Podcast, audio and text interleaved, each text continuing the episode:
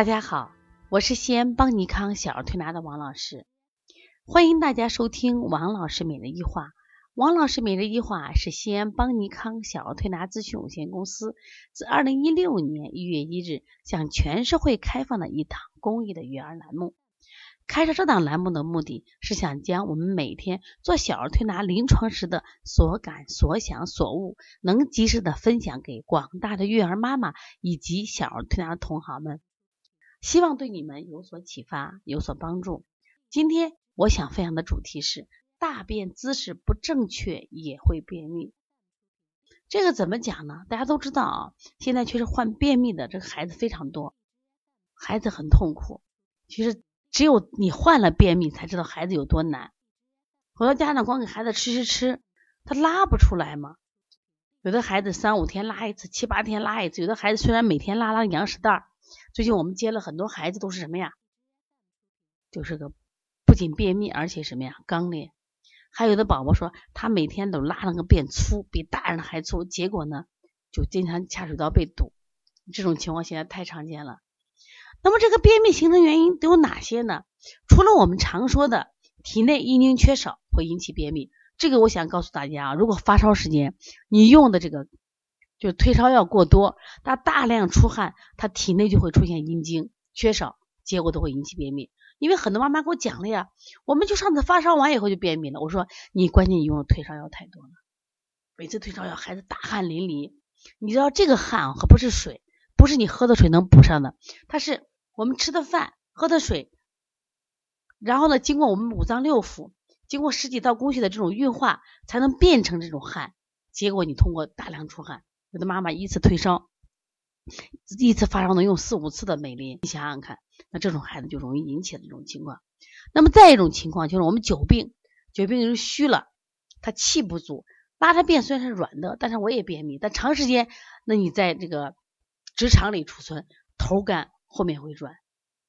那么还有一种情况，就是我们说的确实是吃的太多了，吃太多了以后，他那个肠道是堵塞的，体内有热。因此呢，它会出现那种实秘。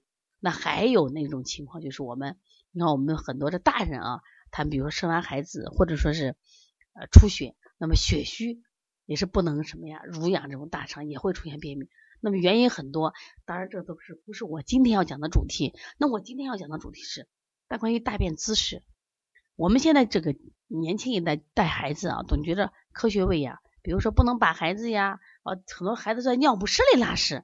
哎，我就觉着，我说婴儿啊可以理解，孩子那么大了，你为什么还让他的婴儿在尿不湿拉屎呢？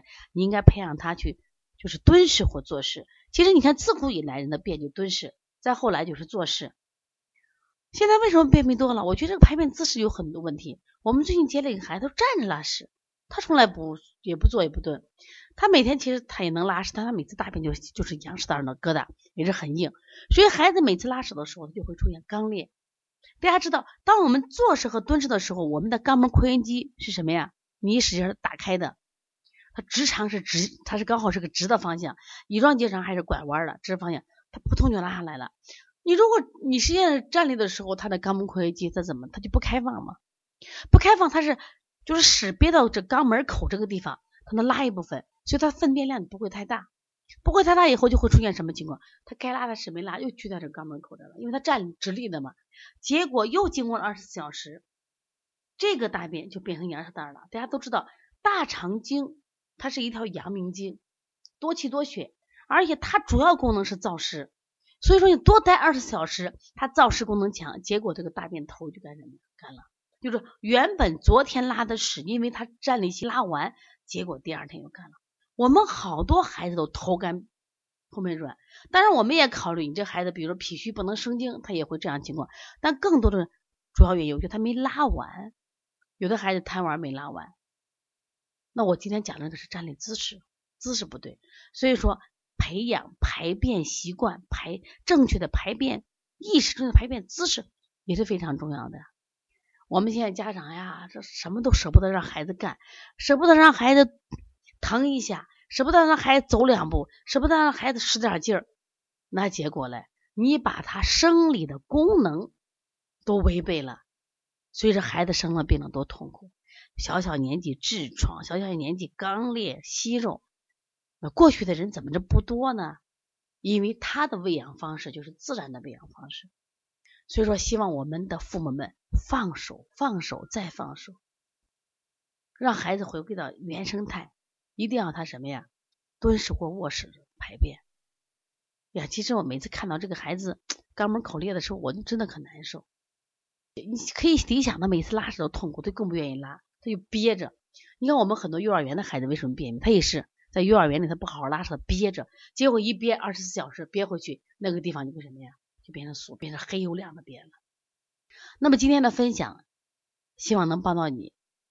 为什么呢？就说我们在临床中，我有这样的感悟，就及时分享给大家。如果你的孩子这样情况，赶紧来解决。最近呢，我们在这个成都啊，将有一场这个邦尼康的特色舌诊和四步辩证法。那我越做小儿推拿，我越感觉到临床辩证的重要性。就说很多人小儿推拿有什么技术含量，就不需要辩证。其实小儿推拿从它产生之日起，都是带着辩证来，它是原原本本的中医的一个分支，它是一种外治疗法。在我看。翻阅这些古籍的时候，四百多年前古籍的时候，不管是周玉帆的小儿推拿秘诀，呃秘诀，还有这个龚廷贤的这个儿推拿活性泡脉秘旨，还是张振云的这个离症按摩要术下顶的这个呃柔和铁镜，它的前半部分就是辩证，所以不辩证，你不知道孩子病怎么得的。